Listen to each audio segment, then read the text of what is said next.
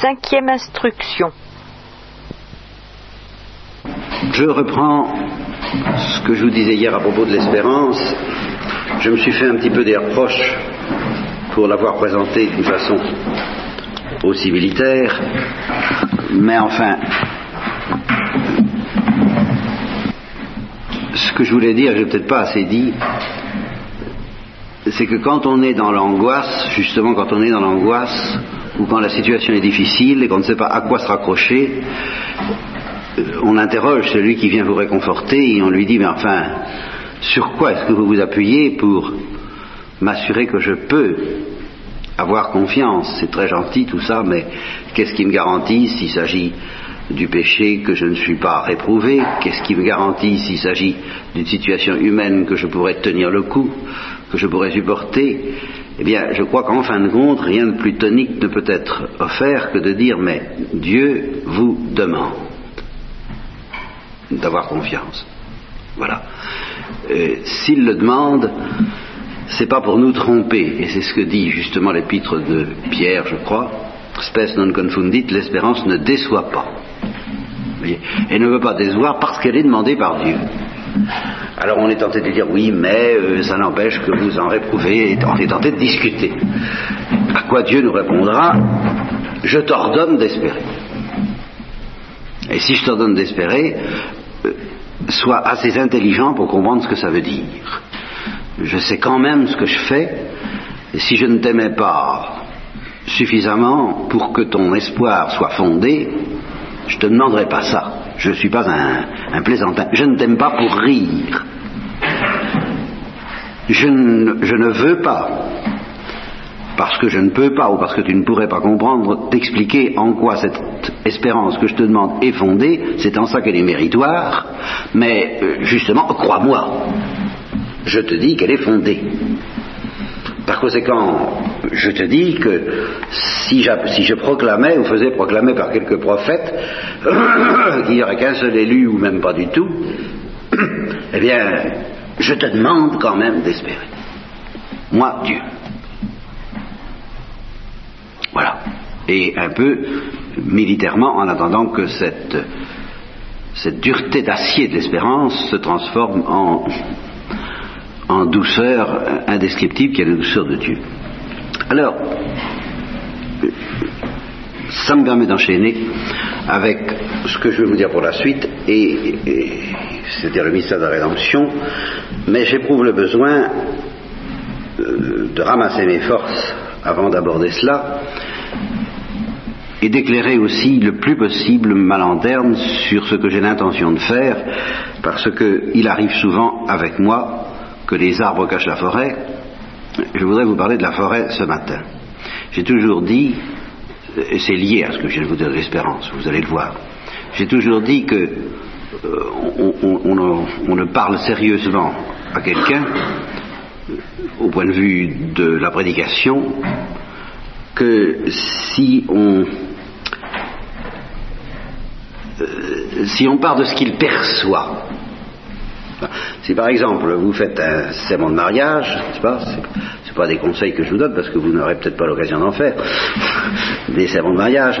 Mais enfin, si vous faites un serment de mariage, vous, partez de la perception que vous supposez et que vous sentez être chez les jeunes époux, eh bien, du mystère de l'amour.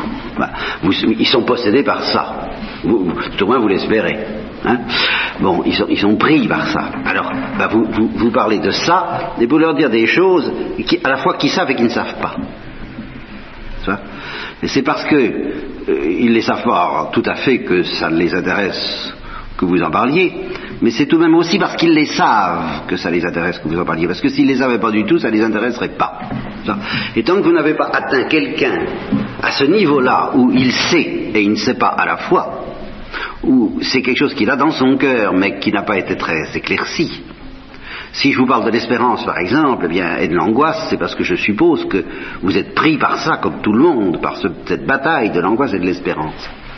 Eh bien, j'ai pris conscience ce matin, en me réveillant, ça m'arrive quelquefois comme ça, euh, avec la nausée d'ailleurs, parce qu'il fait un temps à, à nauser pour moi, et c'est souvent quand j'ai la nausée que je prends conscience de ces choses-là, que tous, tant que vous êtes ici, et c'est ce qui vous unifie, tout au moins à mes yeux de prédicateur, tous, je le sens, vous avez plus ou moins le pressentiment de la sainteté.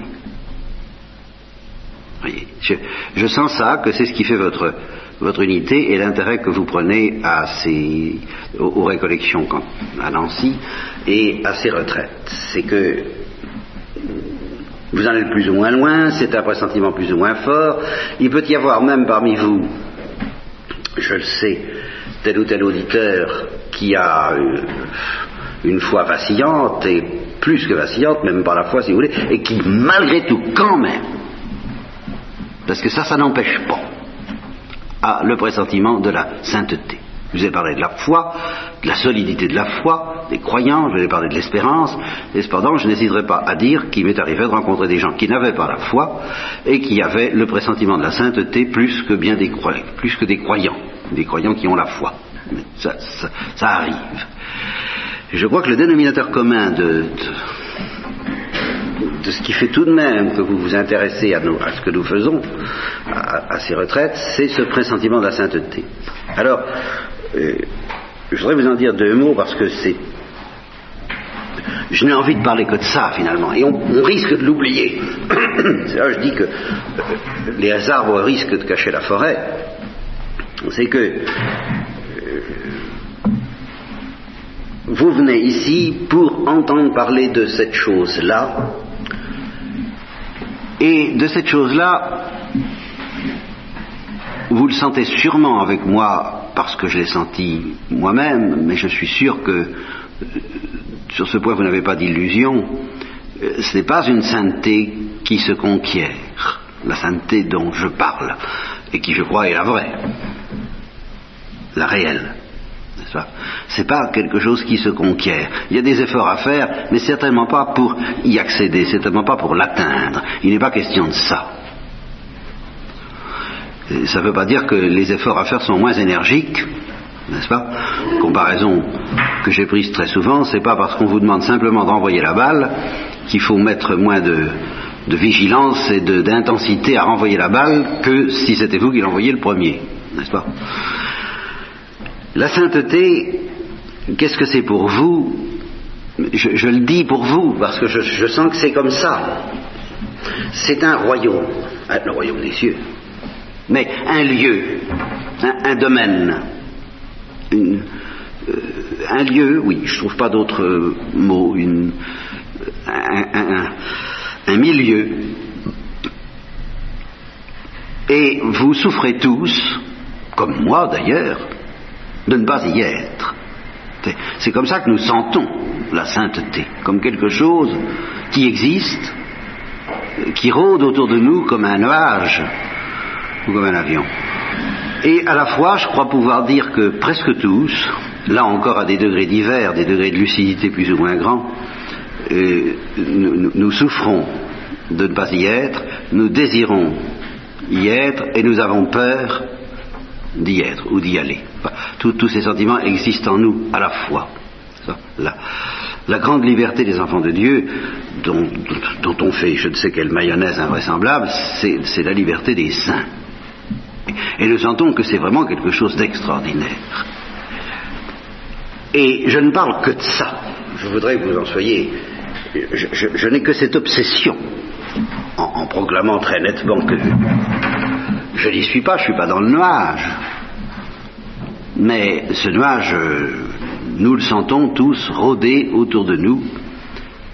Et à la fois, je vous répète, avec, vous avez tous un désir plus ou moins grand, une peur plus ou moins grande, qu'ils viennent vous chercher.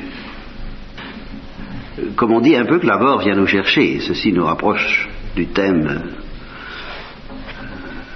de, notre, de, la retraite, n'est-ce La mort viendra me chercher quand elle voudra, je pourrais dire aussi la sainteté viendra nous chercher quand elle voudra. Et c'est quelque chose de tellement désirable qu'au au début, peut-être je ne me rendais pas compte, peut-être je me rends mieux compte, je ne sais pas, je ne sais rien. Mais j'étais très surpris un jour de, voir un de mes amis qui est très travaillé par Dieu, pas, c'est pas, c'est pas à moitié, présenter la sainteté comme une chose redoutable purement et simplement. Ça allait de soi que ce n'était que redoutable. J'avais l'impression qu'il ne le désirait pas du tout, alors que Dieu s'occupait de lui très intensément. Et de fait, c'est quelqu'un qui a l'habitude de, supporter que Dieu s'occupe de lui euh, en disant bah, c'est pas rigolo, hein, en râlant quoi.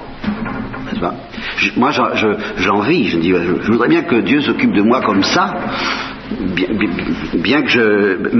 Enfin, que le fait de râler n'empêche pas Dieu de s'occuper de, de, moi. Je serais vraiment content. Hein c'est pas que j'ai tendance personnellement à râler, mais j'ai tendance à faire un certain nombre de choses qui me font craindre qu'il ne s'occupe pas de moi.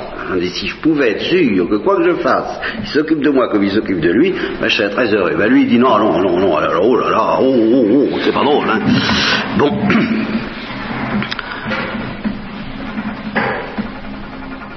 c'est quand même très désirable, enfin, je sais pas. Et si vous me disiez non, si vous me disiez je ne sais pas du tout ce que je sais, je douterais de votre parole, je dirais vous ne seriez pas là. Mais si vous me disiez non, je ne le désire vraiment pas, alors on ne pourrait pas être, on pourrait pas être copains, je dirais. Vous voyez, ça. Sauf si j'avais, encore une fois, l'évidence que Dieu s'occupe de vous avec une telle intensité qu'il ne vous demande pas votre avis. Hein. Bon. Alors je vais vous dire tout de suite mon idée.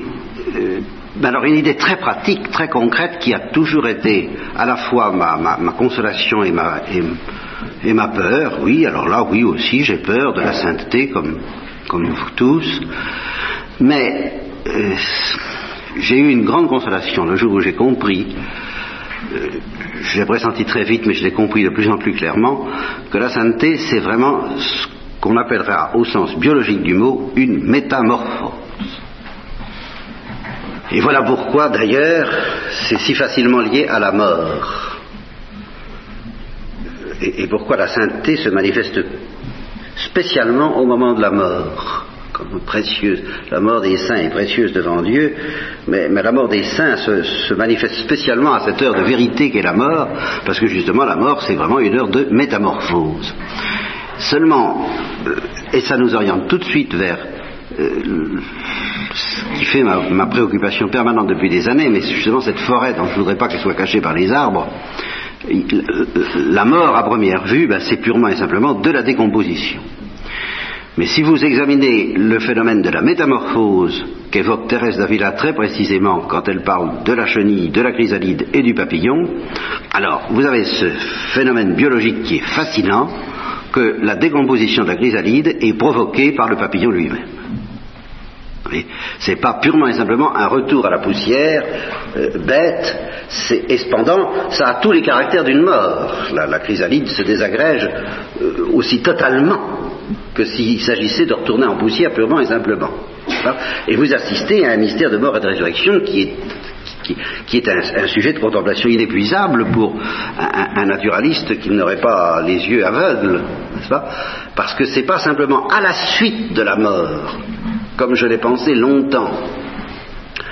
Et c'était à la fois un sujet de consolation, mais en même temps un sujet de crainte. Quand on vous dit faut d'abord mourir, bon, eh ben c'est pas drôle, bien, mais vous supportez ça avec courage, d'accord, et avec résignation, oui, oui.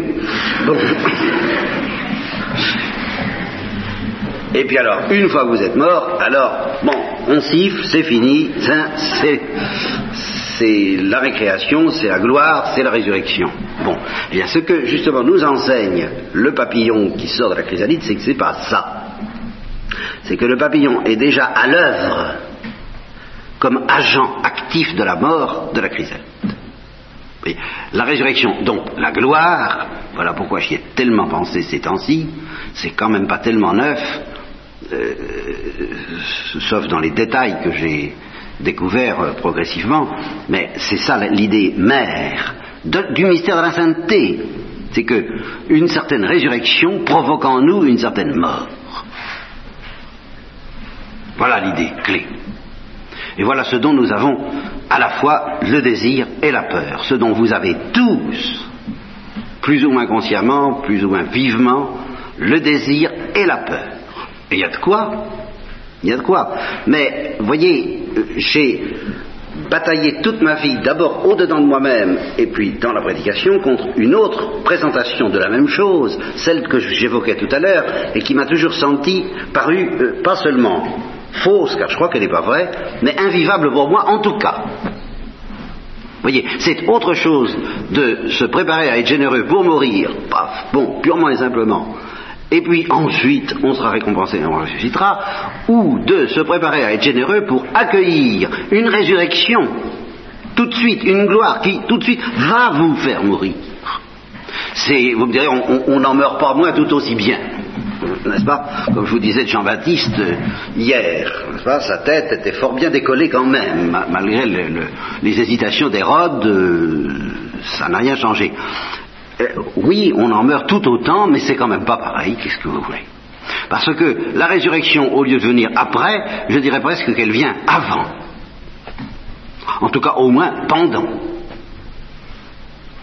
Si vous voyez les choses comme ça, ben, vous attaquerez la vie, vous, affronterez Dieu, vous affronterez ce qui vous attend d'une autre manière. C'est pour ça que j'ai soigneusement et, longuement, parce que je suis un polytechnicien par ailleurs, je ne suis pas polytechnicien du tout, mais j'ai un, une mentalité de, mathématicien, de rationaliste, je cherche à préciser les, détails de ce, mystère. Seulement, à force de préciser les détails, je risque de noyer, je vous dis, la, forêt, et, et, il faut que vous ayez l'intuition très concrète, très vitale, pas du tout intellectuelle, qui anime tout ça.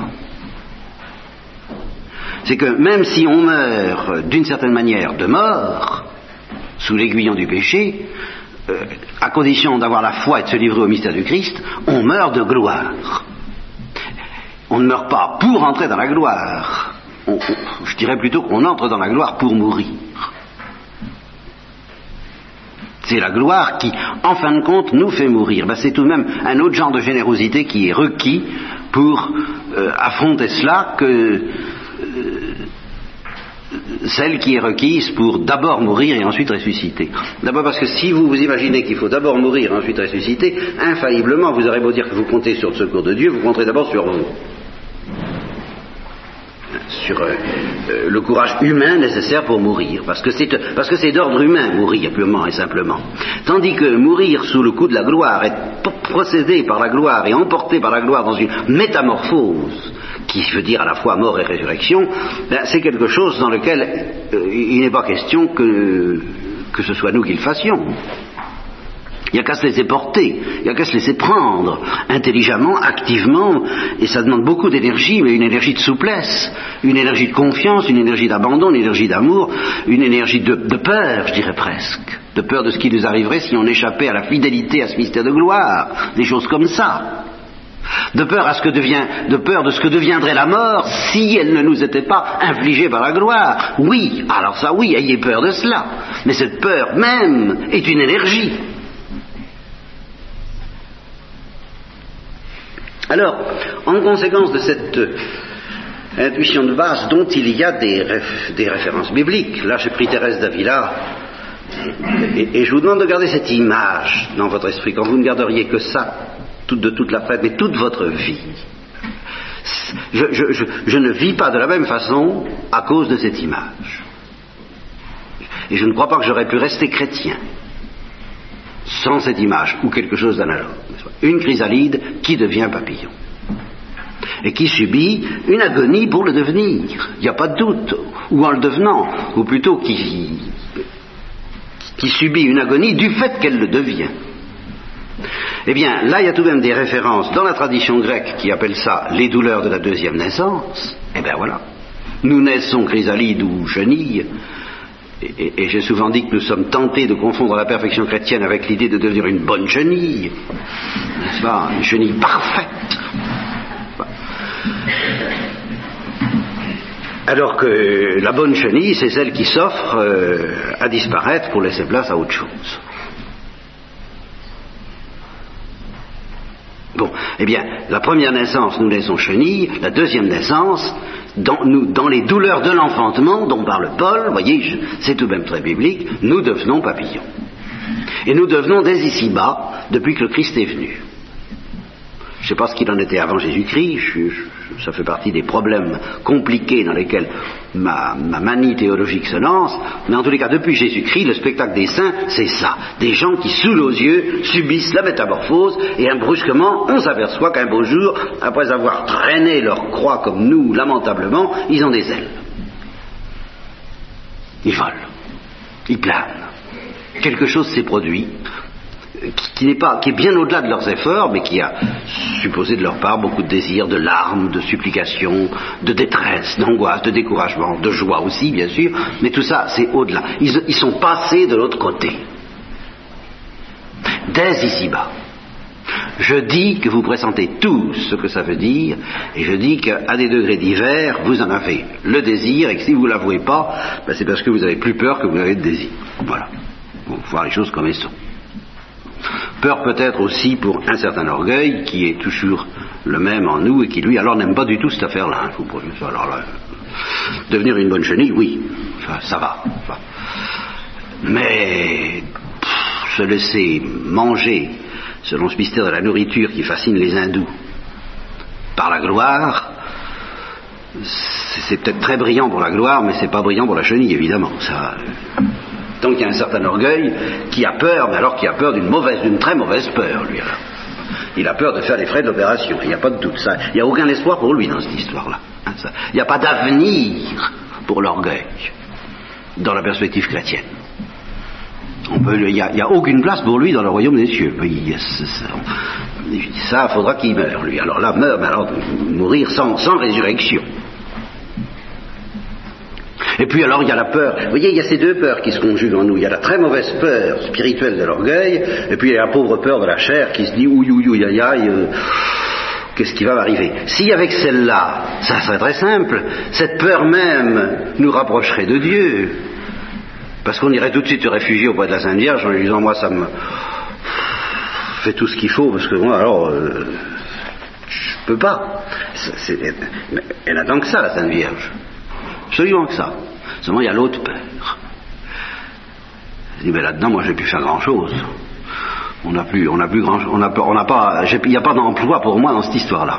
Hein. c'est, eh oui, évidemment, strictement aucun. Comme le disait Lewis à ce peintre dans, le grand divorce, qui au moment d'entrer au ciel, car on lui propose d'entrer au ciel sans lui demander rien du tout. Seulement, il dit, oui, attention, avant d'entrer au ciel, est-ce qu'il, va y avoir pour moi un, terrain de d'exploitation de, de, mes talents? Bah, Est-ce que, euh, que justement je vais pouvoir me dire alors euh, Lewis lui dit on n'a absolument pas besoin de vos talents ici, euh, on n'en a rien à faire. Tout ce qu'on peut vous offrir, c'est de demander pardon pour le mauvais usage que vous en avez fait. Alors comme il n'apprécie pas énormément, il essaie de le convertir en lui disant, mais enfin rappelez-vous tout de même au début, au début, ça fait dans l'enfance, avant de peindre, c'est pas la peinture qui vous intéressait, c'est la lumière. Alors question peinture, euh, vous aurez ça au centuple si vous y renoncez, mais vraiment, si vous comprenez qu'on n'en a pas besoin de votre peinture, on n'en a vraiment rien à faire. Mais question lumière, alors vous aurez la lumière. Et alors justement, ceux qui acceptent ça, ceux qui se moquent de la peinture en faveur de la lumière, reçoivent le centuple parce qu'ils reçoivent la capacité de chanter selon un nom nouveau que nul ne connaît si ce n'est celui qui le reçoit. Et alors là, au point de vue de ce qui est de nous exprimer, nous nous exprimons au ciel comme jamais personne ne s'est exprimé sur la terre, mais on s'en moquera complètement et c'est justement pour ça qu'on chantera admirablement l'orgueil, euh, l'orgueil, la complaisance, le narcissisme, l'exploitation de nos talents, tout ça, on n'en a strictement rien à faire au ciel. C'est allergie absolue et ben euh, oui, il se peut qu'il y ait en vous une part, comme en moi, il y a sûrement en vous une part qui, refuse. comme le dit André Frossard dans Le sel de la terre, à propos des 70 points de la règle de Saint-Benoît, euh, il dit si vous en pratiquez cinq, de cinq des points de la règle, vous pouvez faire un très bon député démocrate chrétien, ça va. Euh, si vous en pratiquez 30, la morale courante n'est pour, vous qu'un mauvais souvenir, vous commencez à un peu pressentir la charité. Si vous pratiquez les 70, Saint Benoît vous dira que on peut peut-être espérer faire de vous un jour un homme un peu spirituel. Bon. Et Il ajoute, mais on peut faire la contre-épreuve, on peut marquer d'un point bleu et non plus d'un point rouge tous les points dont on ne veut pas entendre parler aujourd'hui. Non pas qu'on ne peut pas pratiquer, mais qu'on ne veut pas admettre comme essentiel à la perfection chrétienne. Et à ce moment-là, on s'apercevra que la plupart des hommes d'aujourd'hui, et, des, chrétiens, et des religieux, et des prêtres, c'est Frossard qui parle, euh, non seulement ne sont pas des saints, mais ne veulent absolument pas le devenir. Alors ça c'est grave. Il y a une part en nous qui ne veut pas entendre parler de ça. Alors ça, c'est le combat, c'est là, là le vrai combat. Parce que pour cette part en nous qui ne veut pas, alors là, je, m'excuse, mais il n'y a pas de pitié. Hein. Ça, c'est, ça, c'est vraiment le combat spirituel féroce. C'est pas d'ailleurs nous qui pourrons le mettre à mort, mais nous pouvons au moins euh, désirer cette mise à mort du taureau hein, de tout notre cœur et sans aucune espèce de tant pis, ça coûtera ce que ça coûtera. Là, de ce côté-là, euh, pas de pitié pour l'orgueil. Mais pour la faiblesse, la faiblesse, au contraire, Dieu l'attend. Quand est-ce qu'elle reviendra Quand est-ce qu'elle viendra le, jour où nous nous présenterons à Dieu un peu humblement et, un peu dégoulinant de pluie parce qu'on s'est fait ramasser et qu'on n'en peut plus, et qu'il dira Ah, enfin, je, suis admis à l'honneur de contempler le visage de ta faiblesse et de ta misère. Ça fait des années que je, brigue cette euh, faveur, mais je n'étais pas admis.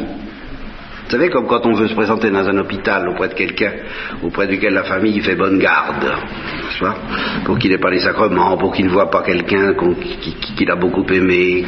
Bon, alors euh, on se heurte à un mur, on sait bien qu'il est là dans son lit, qui, nous attend et qui nous aime, et qu'on l'aime aussi, on voudrait bien le voir, et l'étreinte serait tout de suite faite, mais il y a la barrière.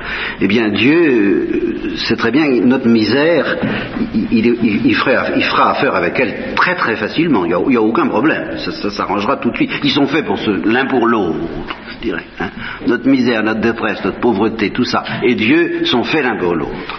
Mais il y a l'orgueil qui monte la garde et qui ne permet pas à Dieu d'accéder et de contempler ce visage que nous ne voulons pas voir, ni faire voir aux autres, ni faire voir à Dieu. Bon. Alors, à la, lumière donc de cette... Euh, je, vous disais qu'il y a des bases scripturaires pour cette idée de la métamorphose. Il y a la parole du Christ à Nicodème, n'est-ce pas Si quelqu'un ne renaît pas, vous voyez, c'est toujours la deuxième naissance. Il faut rentrer dans le sein de sa mère, dit Nicodème. Eh bien, le Christ ne dit pas non. C'est un peu ça, la métamorphose. Mais c'est rentrer dans un état informe on peut dire que la chrysalide rentre dans le sein de sa mère pour ressusciter dans une deuxième naissance, douloureuse celle-là, où elle sort de là papillon, avec des ailes. Quelles que soient vos, résistances et vos combats, et je les connais un peu, je sais que vous m'en voudriez, ou plutôt vous m'en voudriez pas, mais à ce moment-là, qu'est-ce que vous, euh, vous ne m'en voudriez même plus. Je, n'aurais même aucun intérêt pour vous si je vous parlais d'autre chose. Et ça, je peux vous promettre que quelles que soient les apparences que dans, les dialogues que nous pouvons avoir, euh, je, suis, je suis lamentable j'en ai, soyez tranquille, j'en ai largement conscience. Je suis lamentable, mais j'ai affaire à, une grille un peu, spéciale, c'est mon problème, n'est-ce pas? Il y a le malade au fond de son lit, et puis il y a la garde. Hein. alors je sais qu'il faut patienter, mais alors il y a des moments où j'ai envie de prendre une mitrailleuse et de descendre la garde. Qu'est-ce que vous voulez, ça c'est plus fort que moi, mais ça c'est mon mauvais côté. Hein alors pardonnez-moi d'avance. Bien. Ceci dit, à la lumière donc de cette métamorphose, il y a quatre mystères que j'ai toujours sentis profondément identiques. Et alors ça, c'est l'intuition, non seulement de cette retraite, mais de tout ce que je prêche depuis des, années et des années, et de tout ce dont j'essaie de vivre. Quatre mystères profondément identiques. Le mystère, bah, je ne sais pas par où lequel commencer. Je, les énumère et puis j'en parle après, parce qu'autrement, il y a l'Holocauste, il y a le purgatoire, il y a les purifications passives dont parle Saint Jean de la Croix, et il y a l'agonie du Christ. L'agonie du Christ.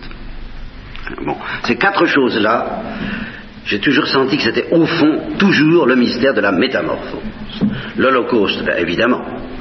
Euh, L'Holocauste subi par les anges, dont je vous ai parlé au début, l'Holocauste offert à nos premiers parents, et où apparemment il n'était pas question d'agonie, ni de purification passive, ni de purgatoire, mais c'était quand même une métamorphose, par conséquent tout de même redoutable. Il s'agissait de passer de ce monde à, la lumière de la gloire, au, feu de joie. Dans tous les cas, c'est le feu qui intervient. Vous voyez, dans ces quatre choses-là, c'est le feu. Et c'est toujours le même feu, le feu de la joie, de la gloire, du bonheur de Dieu. Mais dans l'Holocauste, il nous propose purement et simplement euh, Veux-tu qu'on s'aime euh, Viens, je vais te dévorer. Bon, dans les purifications passives, il se heurte à des obstacles la garde auprès du malade, il dit, il dit au malade exactement la même chose, seulement il dit il faut en finir avec ceux-là. Hein. Bon, alors c'est les purifications passives, on trucide, ou on concasse, pas, avec un concasseur, et ça donne euh, ce qu'on appelle la contrition. briser les cailloux, la contrition, c'est ça la contrition, c'est de briser les cailloux. Hein. Alors c'est pour ça, il faut avoir un cœur brisé, parce qu'il est dur. S'il n'était pas dur, il n'aurait pas besoin d'être brisé, mais simplement brûlé ou fondu, ou pas cuit, non. Mais transformé en cendre. Enfin, voudrais s'il y avait ça, s'il y avait le cœur de chair, ça irait tout bien. Mais il y a le cœur de pierre. Alors il faut la concasseuse, et c'est la contrition. Bon, le purgatoire, c'est la même chose, exactement la même chose, euh, sauf qu'au lieu d'avoir lieu sur cette terre, ça a lieu après, que c'est raté, parce que le temps de la terre nous a été donné pour ça, et que par conséquent, ça coûte beaucoup plus cher et, euh, d'une manière beaucoup plus stérile. En un sens, Dieu nous demande d'éviter ça, mais en un sens, il nous demande de le contempler parce que c'est toujours la même chose. C'est la métamorphose. Et alors l'agonie du Christ. Voilà. Pour qu'est-ce que ça vient faire là-dedans, l'agonie du Christ, alors que lui, il n'a pas à subir de métamorphose? Ah, voilà. Voilà la chose difficile dont euh, je m'occupe douloureusement depuis des années, au plan douloureusement euh, intellectuellement parlant. Et alors c'est là où ma manie de d'expliquer les détails risque de cacher la forêt. Vous voyez, j'ai voulu, je veux encore préciser non seulement ce que ces quatre choses ont de commun, mais ce qu'elles ont de différent. Qu'est-ce que c'est qu'un holocauste? Qu'est-ce que c'est que les purifications passives? Qu'est-ce que c'est que le purgatoire? Et qu'est-ce que c'est que l'agonie du Christ? Comment ça s'articule tout ça? Alors là, c'est les arbres, très complexes. Et c'est pour ça que les, polycopies sont compliquées à lire et tout, ce que vous voudrez. Je, vous en demande pardon. Mais c'est toujours au service de l'intuition simple, c'est qu'au-delà des différences, ça ne fait qu'un. Alors, je reprends sur l'agonie, j'enchaîne donc avec ce que nous avons déjà dit, et je prépare ce que nous dirons ce soir. Le mystère de la croix et le mystère de l'agonie du Christ, c'est la même chose, c'est toujours une métamorphose. Voilà. Seulement, c'est une métamorphose qui va plus loin que l'Holocauste pur et simple.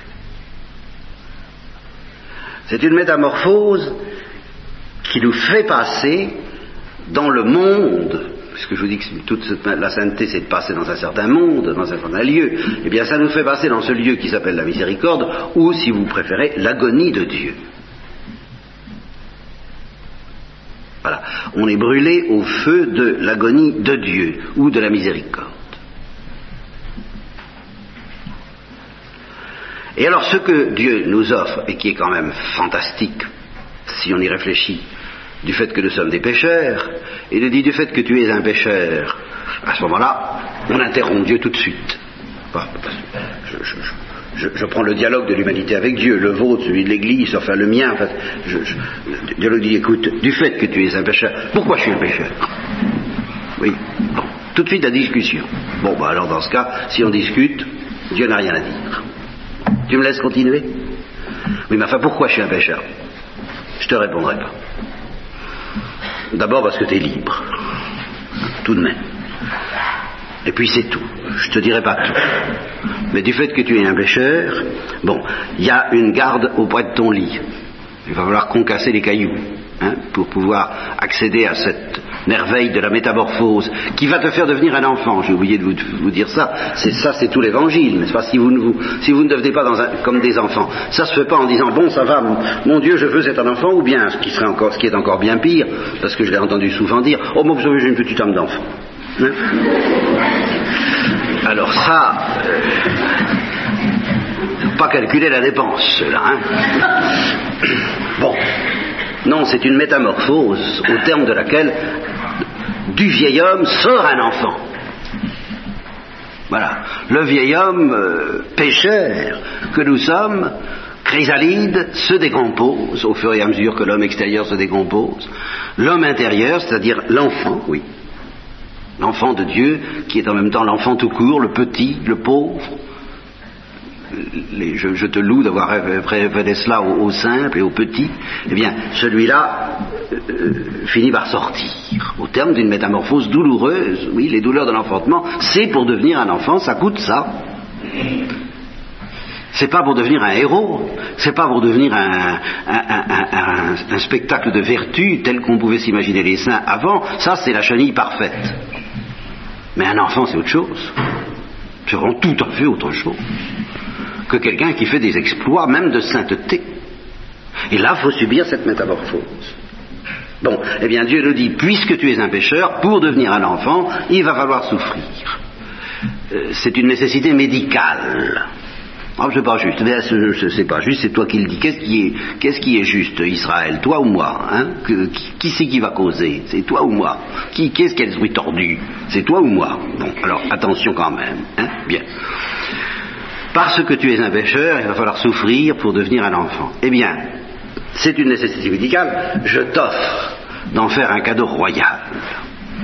C'est-à-dire, je t'offre qu'à l'occasion de ces souffrances, je puisse faire de toi non seulement un enfant, ce que les anges sont, de grands enfants, mais un miséricordieux. C'est-à-dire quelqu'un qui est initié au mystère de mon agonie. Voilà le secret de la croix. Être brûlé par euh, à la fois les douleurs et la joie de la miséricorde. Alors je vous expliquerai ce soir plus techniquement Qu'est-ce que ça veut dire cette initiation à l'agonie de Dieu Et pourquoi en particulier on ne peut pas répondre, toujours parce qu'on discute, mais enfin la vision face à face, en fait d'initiation, on ne fait pas mieux. Hein. Moi personnellement, la vision face à face, ça me suffit. Je n'ai pas besoin d'une autre initiation qui passerait par les douleurs de l'agonie du Christ. Alors je vous montrerai comment euh, la vision face à face, ça suffit pas. Je, je vais jusque là. Ça suffit pas pour partager l'agonie de Dieu. Pour partager l'agonie de Dieu, pour être, initié à ce mystère, il faut plonger dedans, et ça, c'est un mystère qui au début est un mystère de douleur, qui se transforme en joie.